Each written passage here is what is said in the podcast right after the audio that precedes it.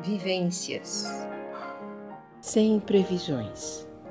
Imaginamos, mas a tendência é, porém, talvez sim, talvez não. A imprevisibilidade é o real do agora, que não pode responder absolutamente nada em relação ao próximo momento.